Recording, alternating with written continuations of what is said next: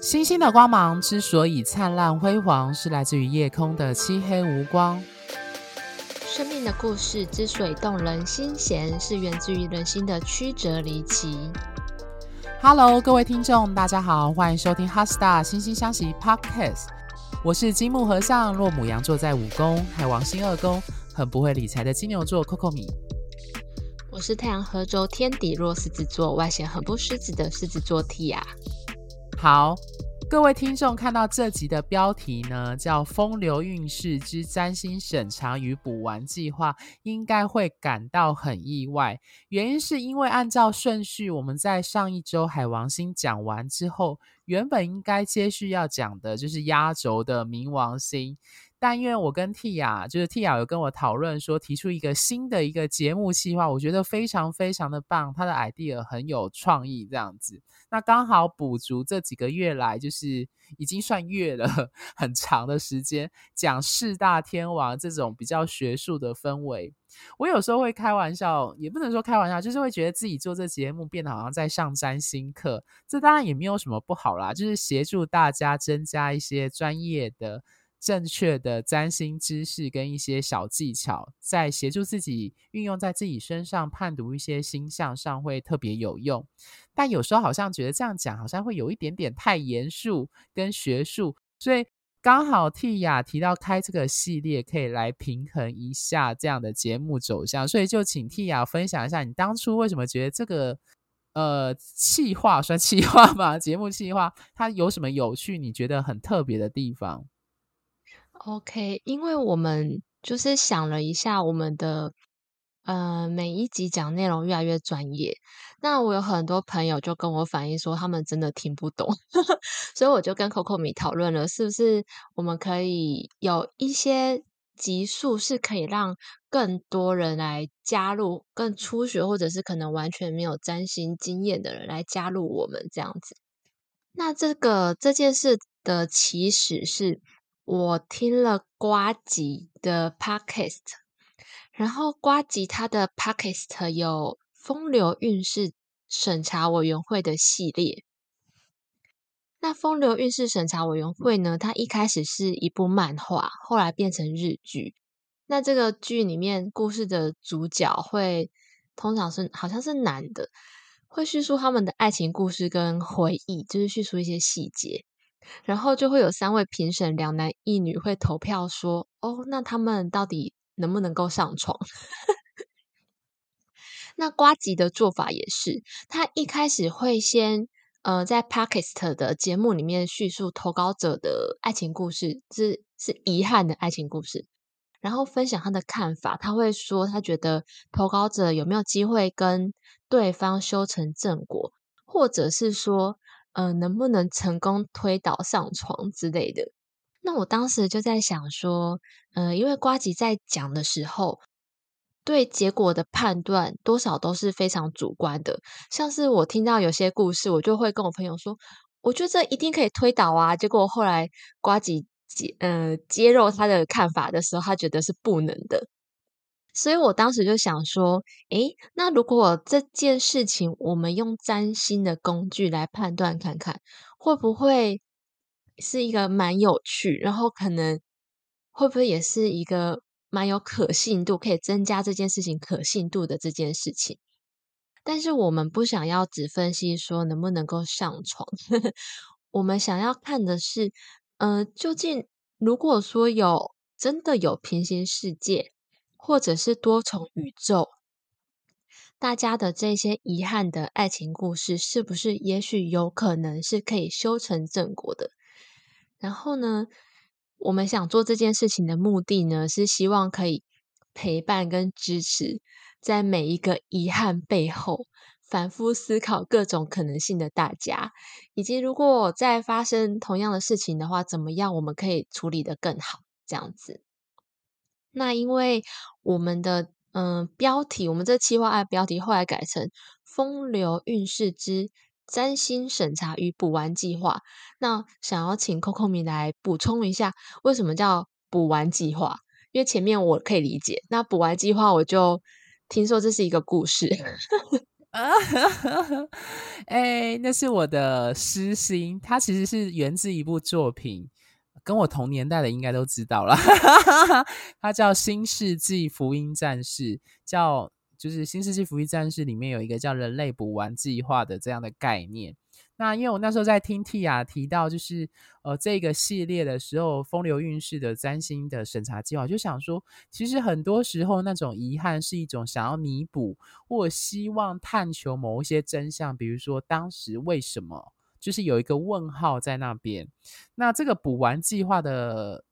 概念呢，就是源自于我们想用占星这个工具，替听众、替投稿的听众去。回答某种程度上，他那时候没有解决或没有回答的问号，为什么他消失不见了？为什么他已读不回？为什么最终没有上床？好，如果是上床，上床是一个明确的目标的话，那我想用占星的这样子的工具。有两位占星师借由这样子比较应用跟轻松的路线，去补完各位投稿的听众过去的那个遗憾和问号，而且也可以提供各位听众，就是跟我们有一个更深入的互动、更活泼的互动，让各位听众去知道说，原来占星这个工具，它可以在日常生活中被如此灵活的跟应用在这个部分，对。Tia 觉得这个节目，你到时候在投稿上，你有没有什么要听众注意的地方？嗯、投稿的方式会是把你们的故事，然后留言到我们的赖官方的讯息当中。那会需要提供你们的昵称，好，就是我你们希望我们在节目上面分享故事的时候怎么称呼你们，然后还有你们邂逅的对象。那邂逅的内容，那邂逅的内容呢，我们就需要尽可能的知道多一点的细节跟线索。还有，为什么你觉得，呃，当当时好像可以，但是最后不行，就是为什么会觉得自己有机会可以推倒对方之类的？那关键是什么？或者是说你们的遗憾是什么？那你觉得做了什么事情，或许会不会结果会不一样？那所以，但是我们的这一个跟就是日剧还有瓜吉议员的部分不一样的是，我们的部分呢，最重要的是需要两个人的出生年月日。那因为要提供的东西很多，所以大家来投稿询问的时候，我们在赖都会再告知一次，就是说需要提供哪一些东西，大概是这样子。感谢 Tia 的补充，就是因为实际上要 run 这个新的节目计划，它其实它其实蛮耗我们制作节目的，就是两位占星师的要花时间去解盘。那当然在提醒，就是之前就是可能大部分听众都会知道自己的出生年月日跟时间，但是可能。以暧昧对象啦，就是你不，你可能不会知道对方实际的出生时间，所以我们会等下在节目，我就会拿范例来说，即使你不知道他确切出生时间，只出知道他的西元的出生年月日的这样的限制要件下，我们还是可以用星盘看出一些这个人在关系与爱情当中的端倪。那这个部分，我等下就会做一个明确的示范，让各位听众去知道说，嗯，因为一般来说，我们不太会去问，即使是谈恋爱啦，就算对方是我们非常喜欢的人，好像也不会问他的实际出生时间吧？对，这样非常奇怪。对，人家会觉得你怪怪的，要干嘛这样子？所以你在投稿的时候，对，嘿。通常都是套话套出哦，你的生日是什么时候？哦，那你几岁？我们差几岁？对，就顶多到出，就是你的生日，可能想要暗自帮你庆祝，给你 surprise，增加爱情的增温这样子。通常不会有人去问到你几点几分出生啦。对，所以当然就是你在投稿的时候，我们还是需要你提供西元的出生年月日。那当然，最好的话，另外一个部分就是要确定他是在台湾出生还是在国外出生的。因为如果是在国外出生，我们可能就无能为力，就是务必确定这一点。因为那个在我们在画命盘的时候，落差会非常非常的大。那我等下在示范的时候会再提醒说，为什么经纬度影响会有差这样子。好，那作为节目系列开播的第一集呢，当然不免俗的就是我们要以身作则、身先士卒的 抛砖引玉，拿我们占星师的算亲朋好友吗？与案主的故事当做例子，那替大家示范一下，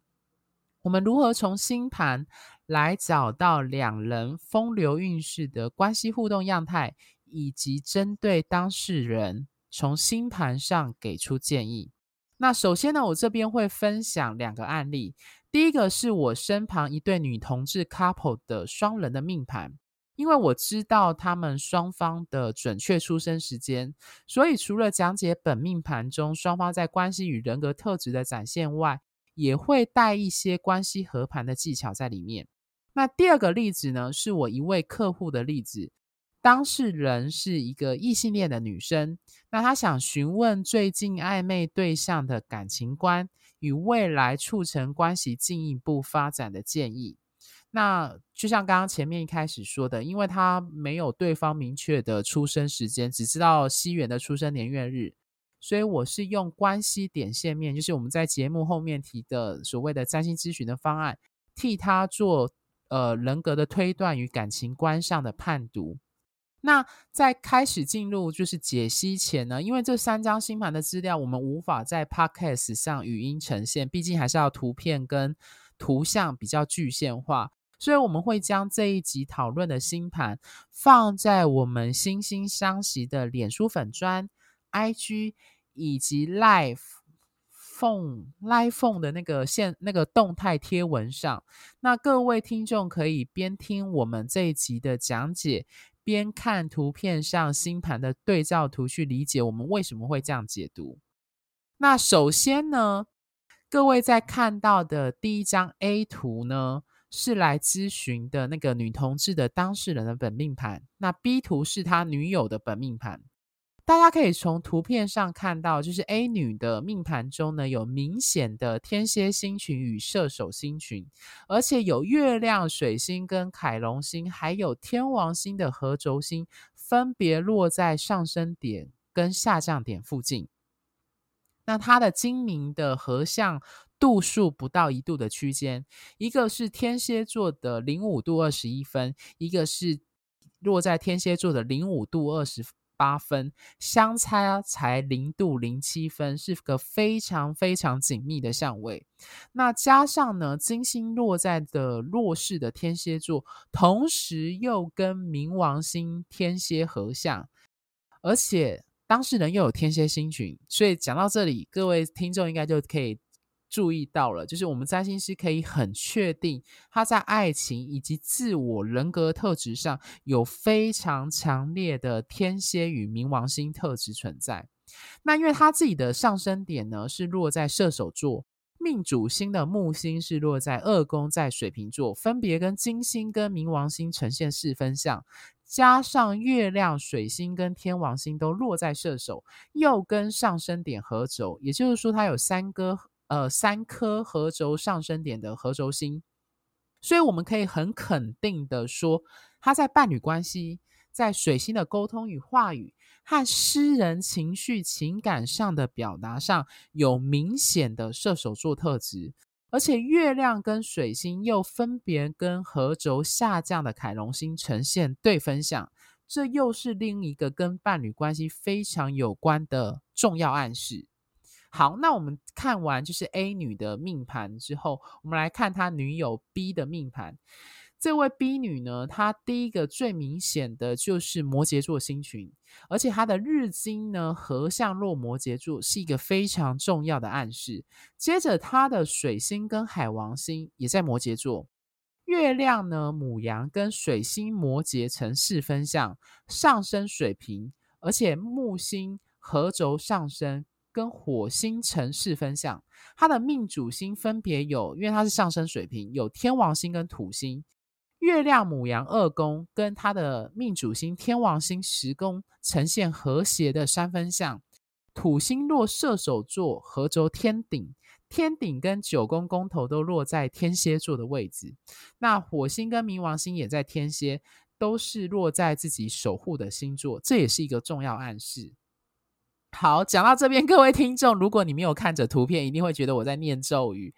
简单来说呢，他们的伴侣关系呈现一个 A 以 B 为中心在绕转的一个关系状态。简言之，就是我们在常说的爱情上的，就是情感上依附上 A 比较黏着在 B 女身上。那 A 本身呢，对这段关系与感情极为的保护跟执着，非常符合精明合相落在天蝎座。他对于这段关系的维持与维系，带有一种因为害怕失去所带来的一种自我控制，还有带有一种因为害怕失去。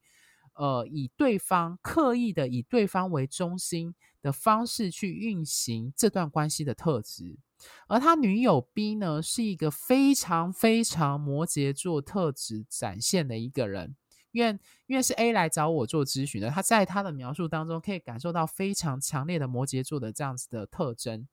那个特征呢，是在他描述的关于爱情观或工作事业上，都展现一种摩羯座。我们刚刚有提到日金合相落摩羯，以及他的本命盘的土星合轴天顶这样的特质。他对于具体的事物，最明显的就是金钱跟收入，还有职涯成就上的渴望。和一种土星的坚持。那 B 女呢？她对事业跟赚钱非常有上进心，而且是那一种在逆境跟挑战下会越越发坚持跟越挫越勇的类型。我刚刚有提到火星天蝎跟冥王星天蝎，而且冥王星天蝎又跟南交点合相。那在工作跟职涯上呢，她也的确比 A 更有具体的成就。那他对于他的目标、人生目标方向、职涯，还有他的自我理想跟信念，有一种比较坚持的特质，而且会为这个信念不惜一战。他的木火的四分相，加上他自己本身是月母羊、水星摩羯四分相，以及本身摩羯座星群的特质，让这位女生她在伴侣关系中常常看不惯 A 的射手座星群的特质。也就是说，你可以说他是从 B 女的观点来觉得说，A 就是他女友的说话和实际成果在行为和表现上不相符，他会觉得 A 女呢过于自由跟没有约束，在他眼中，以摩羯座跟土星的观点来看，是一种不负责任的行为。呃，讲到这里，各位听众应该记得，摩羯座的守护星是土星，而射手座的守护星是木星。这两个星体的法则是一种对立跟互补的状态。木星渴望自由、膨胀跟冒险，土星强调务实、规范、限制跟保障。所以你会从这一点就可以看出说，他们伴侣关系的一个争执的纠结点，就在于这两个星体。这两个星座背后守护星体法则上的一个对立或者是挑战，所以那时候呢，我在看他们两个人的星盘，听当事人陈述时，完全不感到意外，就是因为 A 自己本身还有合轴天王星。那再加上有水星的射手的这种特质，它就是会有一种突如而来的变化，或话语上的不按牌理出牌的这样子的方式，让 B 非常的受不了。他们之间常常因为这种状况引起言语跟沟通上的争执。那 A 当然就会，因为毕竟他对这个关系非常的重视，他会因此感到很受伤跟沮丧。他在咨询的过程中也承认。他自己的确有 B 说的问题，就是对于工作态度啊、生涯规划上啊，的确不如 B 说的那样的认真和确实，可能会就像 B 指责他说的，会让自己过得太轻松，甚至逃避的状态。那我那时候就看一下他们的关系合盘，很明显 B 的星体影响了 A 在物质安全感和归属感的部分。B 的水星、金星、太阳、摩羯都落入在 A 的代表物质的二宫，那月亮母羊呢，则是落在 A 的四宫，所以 A 就曾经在咨询过程中，就是有点像是自嘲，就是说他在朋友面前会展现出那一种很射手座那种大辣辣，讲话很直接，又带有天蝎座的尖锐跟一针见血的那种特质，但是呢，因为他就是那种呃，就是只要是放假啊、周末啊、过节啊，就一定会到他女友 B 女的住处啊，就是陪伴啊，就是以对方为中心在过就是伴侣生活的这样子的状态。他只要回到 B 的住处，就会变成一个小女人，然后不敢多说话。那这个不敢多说话，当然并不是他的本性，他毕竟还是一个很明显的射手，又有这么多星体合轴在上升的特质。那反过来说呢，A 的星体全部几乎都落在 B 的星盘的上方，特别是九跟十宫。那土星呢，A 女的土星准确合轴在 B 女的天顶，这暗示了对 B 来说，与 A 的关系和存在感。对他来说，有一种强烈的稳性、稳定性、目标性跟规则感。那更有趣的是，就是 A 女她曾经提过，他们还在，就是因为他们交往蛮久了，他们在热恋时期，B 曾经说过一句让他印象深刻的话，他说：“他爱他就好比是他这个人是他的责任跟承诺。”听到这有没有觉得非常非常是土星和摩羯座的展现？那我觉得这个承诺其实也造成他们后续在关系中的一个争执，就是这也会让 B 对 A 的在人生职涯啊、工作上的发展会特别重视跟在意的关键，也是他们两人很长起争执的原因。那其实很有趣。在咨询到最后面呢，我发现 B 对于 A 的射手座的这个星群的特质，并非完全都是贬义，因为其实从 A 的陈述和他们互动的状态中，可以感受到 B 女其实也有意识到 A 带给她许多新的刺激跟观点，也就木星的法则和射手座的特质。那虽然观点上他们常常彼此争论，只是因为 B 本身的摩羯座特质。让他比较会用一种现实感的方式去检视 A 的话语当中的真实性跟现实性，从而让他的他会觉得 A 女讲的话会让他的土星跟摩羯座的法则感到一种被威胁感，所以他会一种去刺激他去捍卫他的观点和立场。那当然不否认的就是 B 女也从 A 的射手座星群啊、天王星啊、水星、月亮这个星体的特质。落在射手的这样的特质，体悟到外面世界跟观点的宽广性，我觉得非常非常的有趣。所以我举这两个 couple 的实际例子，就是举说，各位听众如果在投稿，就是呃我们这个新的企划案，就是关于就是风流韵事之占星审查与补完计划的时候，你提供的资料。如果有那么明确的出生时间的话，我们就可以提供一个更宽广的方式，作为检视你跟对方伴侣关系、暧昧关系，或者是 anyway，就是也许有一个遗憾、一个问号的时候，我们可以从占星的角度去理解为什么当初你们的关系会是这样子的走向。那探讨完情侣的双人的命盘之后呢，我接下来要举的是我一位女性客户的例子。她最近呢认识一位心仪感兴趣的天蝎座男生，那她就来找我咨询，想借由星盘来找出对方跟对方的相处之道。那因为大家都知道，就像我刚刚前面说的，你不会去问 对方的准确的出生时间，别人一定会觉得你怪怪的，为什么要问我这个问题？那在不知道或无法询问确切出生资料的情况下，那要如何在资讯不完整的状况下，借由有限的星盘去推断这个人？那我就会以暧昧关系为例，去示范我如何判读这位客户跟这位日天蝎，他是一九八五年十一月十九号出生的男生的爱情观，以及后续的互动与建议。那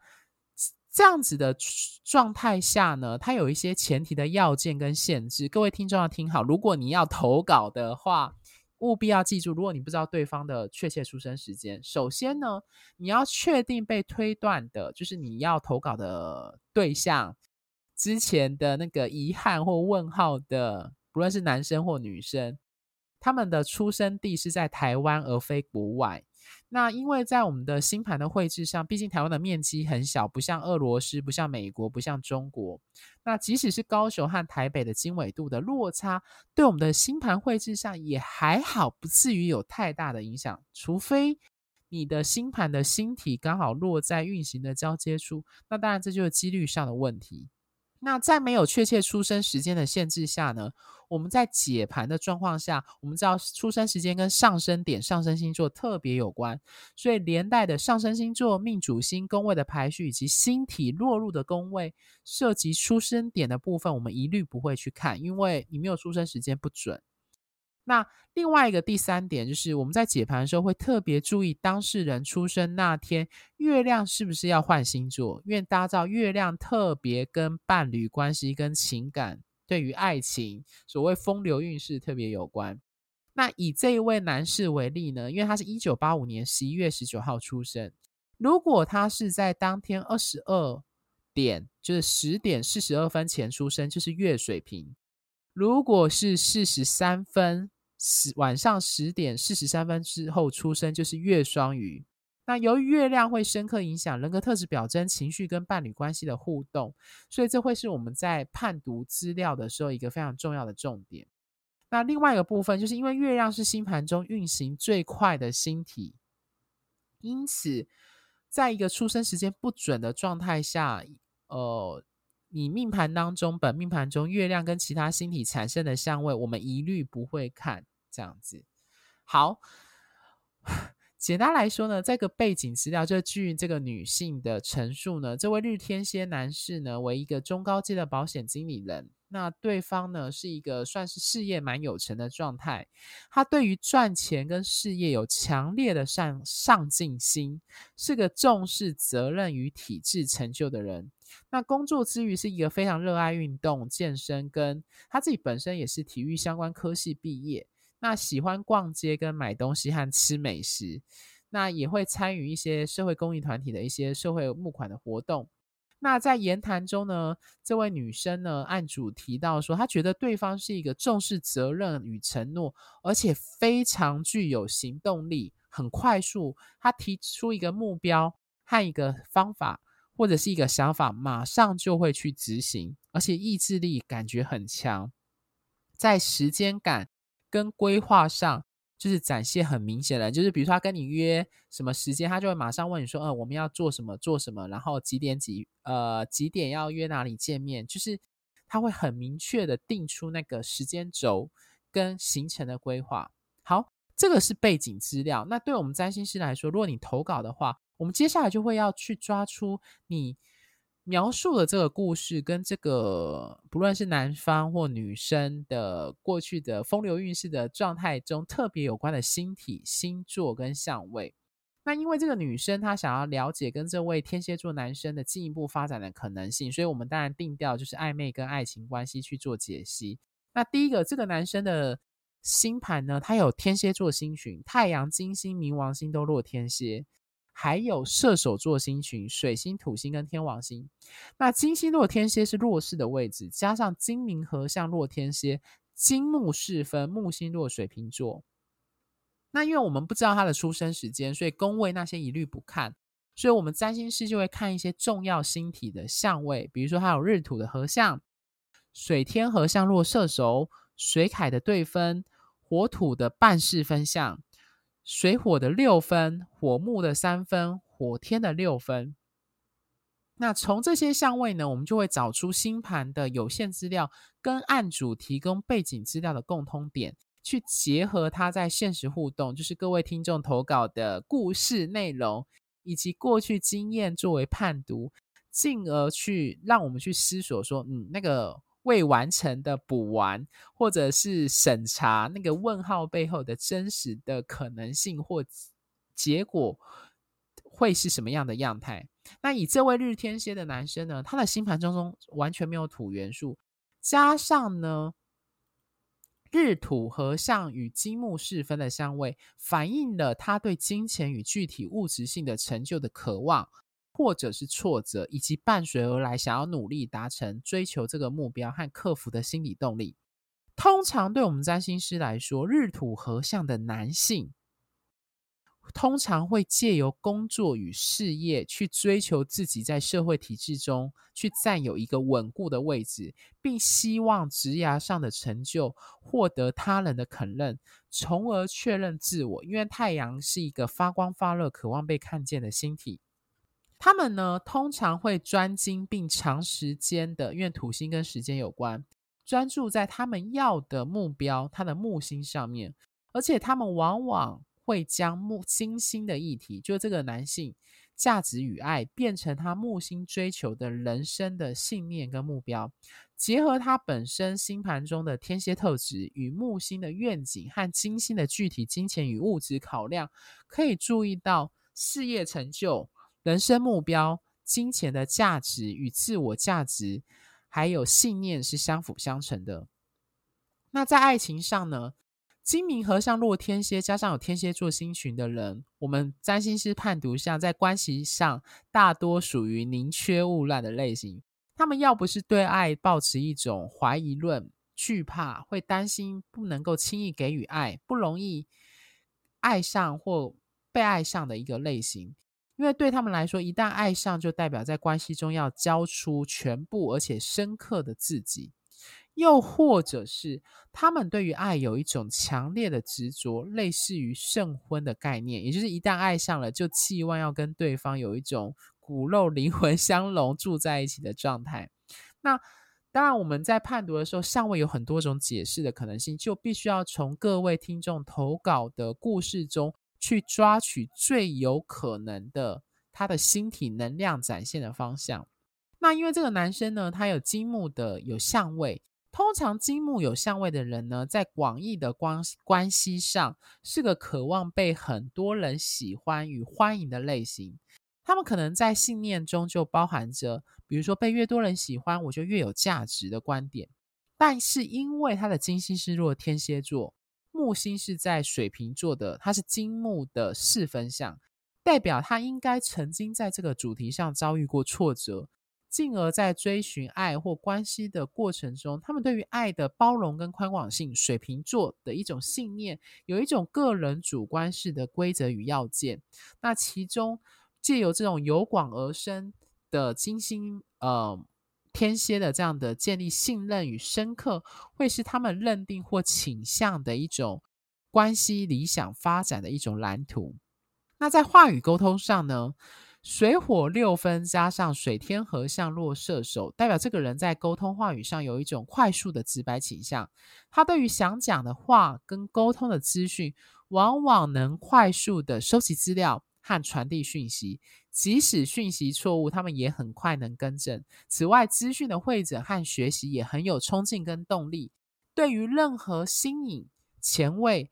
多元，甚至是一般主流社会认定的古怪讯息，都会抱持一种宽大的心胸。加上水凯对分的特质，水星跟凯龙星，当事人对于任何显露脆弱啊，或是伤口的对话，可能特别容易有感触。那或者是当事人就曾在讯息和表达上有这样的经验跟特质。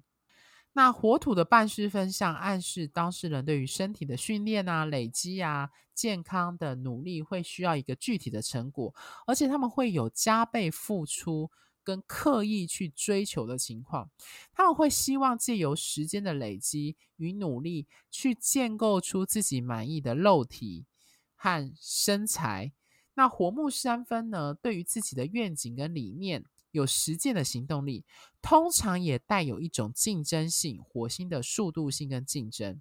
那火天六分的人，对于意外跟计划的变化有一定程度的危机处理能力，他们能够用快速的方式去应对某些新的或非预期性跟非计划内的事件。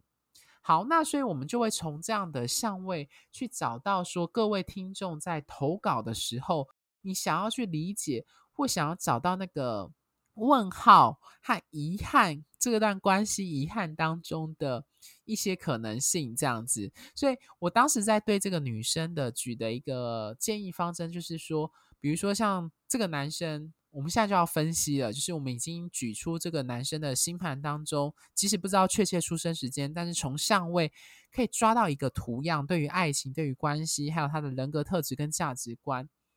那在找到这些资料呢，我们就要针对各位听众投稿的时候，我们就说，诶，比如说你的问题说有没有可能会在一起？他是不是对我有兴趣？他是不是爱过我？等等这样的问题，我们就会从这样的相位星象。星盘去找到一些呼应的主题，那以这个女生的呃，这位她暧昧或她想要认识的这位天蝎座男生来说，我那时候给的建议是，时间轴跟体制性展现是这位男士跟这位男生交流的建立关系的一个重点。关系的长时间的发展呢，守时、时间累积的成果、资历，都是与对方互动时要注意的要项。任何想要借由炒短线来经营关系的方式，比如说想要马上得到答案的方式，只会造成挫折跟失败。而且呢，当事人，我指的是这位天蝎座男生呢，他会看重任何基础稳定、可靠和深入的能力和人格表征，包含人生态度、信念、价值、你的职涯或者是你的规划等等。那因为这位天蝎座呢，男生他的命盘当中有射手座的星群，所以我那时候就跟这位女生提的说，就是跟他互动的时候，诚实、直白跟迅速是跟对方沟通与分享讯息的不二法门。那一般状态下，我们刚开始认识会担心有一些问题啊，可能不得体，发言要记得就是要有一种安全上垒，要问一些最最安全的问题。这样的状况下，其实不用太担心，只要记住前面的诚实、直白跟迅速的原则，基本上你想问什么或你想开什么话题都不用太顾忌。那我那时候也有提到说，就是对方应该是属于行动力跟活动力 非常旺盛的类型。如果之后跟他互动有进一步的深化，那可能出门啊，或者是旅行，可能要有要有心理准备，你要配合对方的行动能力，要做什么事情，要去哪里。那我觉得，呃。另外一个非常重要的是月亮，因为我们知道说没有确切出生时间，不知道他月亮会不会可能是落双鱼还是落水瓶。那我那时候听他的描述，我觉得综合判断下，我觉得他当事人月亮星座应该比较偏向月亮水瓶。那从这样的判读，我就会推呃建议当事人说，对于伴侣关系要倾向某种程度类友人的关系的互动和经营，就是必须要彼此有一种独立自主的空间。是一个可能的倾向，或者是这个男生呢，对于情绪上是属于比较抽离、比较切割、比较不是那种会那种情感性的绵密的状态。那当然，这只是一个，因为没有确切出生时间，所以我们做一个简单的，就是月水平的这样子特质的推估。好，讲到这里，我不知道 Tia 有没有想补充，就是我举的这样的范例，你有没有？你想补充说，听众到时候要投稿有什么一些要注意的事项？呃，我觉得就是谢谢 Coco 米的分享，就是这两个分享的案例都非常的有趣。然后 Coco 米刚刚解析的是说呢，我们在就是接到你们的星盘之后，可以看得出来后面会有非常。缜密以及复杂的我们推理的过程，那我们到时候呈现的方式呢，就是也会是就是先在 p o c k e t 上面先描述一下你们的故事，然后呢就会说明一下，我们可能会先简单说明一下，我们觉得有没有可能，那再用比较浅显易懂的方式，就是可能着重呃星盘当中的大明显的方向跟大家说，诶，为什么我们会这样子推理？因为我我知道大家就是在听 Podcast 的时候，其实大部分的人就是因为不想要看画面，所以选择听 Podcast，所以可能大部分人不会去看星盘，所以我们到时候在呈现的方式就会是一个比较大概讲可能星盘当中的关键的地方，然后让大家都可以尽可能的可以理解这样子。那会是用一个比较有趣的方式呈现，所以大家可以就是尽量投稿。但是呢，如果说，嗯，因为我们不知道会不会真的有人来投稿啦。但是如果真的到时候有非常多的，我们无法负荷。对，如果有非常多的投稿量的话呢，我们可能还是会可能选我们比较觉得有趣，或者是说呢，就是呃会。会用排程的，可能那个顺序轮到顺序就不会那么快，因为我们目前打算的方式是这个风流运势的占星审查补完计划，它比较像是我们就是在每一个系列当中，就是穿插来让大家可以喘息的一些集数，所以它势必会是一种比较有趣然后简单的方式，会去分享这些东西。所以它大概会是可能两三集我们的就是正式的占星的内容中间穿插东西，因此可能排到的顺序就会更更后面。那除非到最后真的有太多，那我们可能就会，然后大家也很想听的话，就会排个连续的几集来讲这件事情，大概是这样子。嗯，感谢 Tia 的那个就是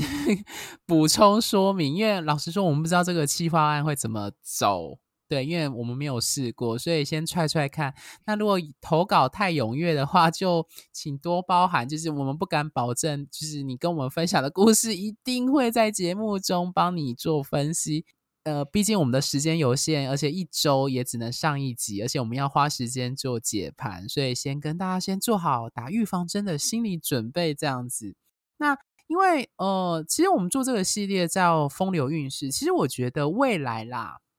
应该有蛮高的几率，就是我希望把这个风流韵事的关系扩展到其他类型的，因为我相信。也不是所有听众就是呃一直遇到的是爱情的议题，可能你现在最烦恼的是你跟你老板的状况，就是 boss 的或同事的，或是你很受不了亲子关系，对母亲或爸爸或兄弟姐妹，对对，会不会有呃，也许就是从你们的故事当中，然后我们可以看到不同的面向。那做了不同面向之后，也许你。也许双方的关系就会更松，然后会有一些些不同的转变，这也是我们很想要提供的的服务，这样子。对，因为毕竟如果只 focus 在风流韵事，那就是看的星体就大概就是那一些解读的面向，会有一点就是。单就爱情也会有时候太谈太久，也是会有一点点枯燥了。虽然说爱情这个主题就是百年不腻的 主题，大家都可以拿来谈，但是我相信，就是各位听众一定还会在人生中遇到其他的各种关系上的遗憾，不会是只有爱情这个部分。所以未来我相信这个企划案一定会扩充到其他各类型的关系，比如说我要怎么应付我这个老板，或是应付这个，或是我们要怎么腹黑他。对对对，类似这样的状况，我相信，嗯，反正是刚起头，所以未来还有很多发展的蓝图跟空间，就请各位听众期待。好，那就欢迎踊跃投稿，但如果 投稿太踊跃，就我们再看看我们要怎么处理，因为刚上，所以我也不知道后续会收到多少回应。好，最后呢，新消息提供有数种专业的占星。咨询服务，那从如同个人占星身份证最重要也最基础的个人本命盘的完整分析讲解，深入探讨双人关系互动与性格适合度的关系合盘，探讨年度运势与一年中重要日期与年度主题的流年推运，以及挑选日期做重要决定和规划的择日占星。那如果你正面临人生难关，想迅速立即性的针对目前困境原因进行厘清。进而找到生命出口的人，我们有提供针对你命盘重点式的判读与建议的方案，例如提供即时且快速文字咨询的解忧信箱服务，以及占星三人行方案，都适合想针对单一问题进行咨询的人。那俗谚有云呢，就像我们这一集开的这个新的企划案，世界上大多的问题都跟人有关，如果解决不了问题，就解决提出问题的人。这虽然是玩笑话，但的确点出人与人之间关系的重要性。因此，如果你想针对合作伙伴、职场同事与老板、暧昧对象与亲友等各类人际关系的问题进行咨询，我有提供关系点线面的服务方案，会针对对方命盘的重点特质来分析你命盘与对方人格个性的关系与样态，进而提供关系经营与互动时的建议。简单来说，就是风流韵事审查的补完计划这个企划案，我们背后在做的解盘的这样子的方式。那如果你是对投资理财与金钱资源运用上想要做深入探讨的人，欢迎找财经专业背景出身、对财经占星学有特别钻研的 Tia 进行投资钱财旺旺来的线上文字咨询。他会从你的命盘中找出隐藏在其中的投资天赋、适合的投资标的与蕴藏在命盘里的资源跟保障。那最后呢，我自己本身有从事占星相关主题的演讲与主题式教学。如果各位听众的学校、公司或组织单位有需要这类的培训或研习讲座的安排，有欢迎跟我联系。那如果各位听众喜欢我们节目的话，欢迎在追踪小额赞助本节目外，记得到我们的脸书跟 IG 按个赞。因为我们在脸书上会不定时的发一些关于行运和一些占星相关的贴文。那如果你是喜欢看影视、影音版本有画面的话，因为我有制作 YouTube 的占星的影片，那非常适合就是占星小白，就是你初入门，你想要看影片来学习的话，也欢迎在 YouTube 上搜寻“星星相惜”，我已经有制作三集的内容。那在我们制作非常精美漂亮的哈斯塔星星相惜的官方网站上呢，也有我之前写的不少专业占星文章，欢迎有兴趣的听众 Google 后搜寻后可以上去阅览。那在下一集呢，刚好就是埋了梗，就是我今天分享的三个星盘呢，都有非常明显的天蝎座的特质以及冥王星，所以我们要回到我们四大天王系列的最后一个天王，也是压轴。就是冥王星登场。好，星星的光芒之所以灿烂辉煌，是来自于你们的订阅与赞助。哈士大心心相惜，真心相待，专属于你的心愿。拜拜，拜拜。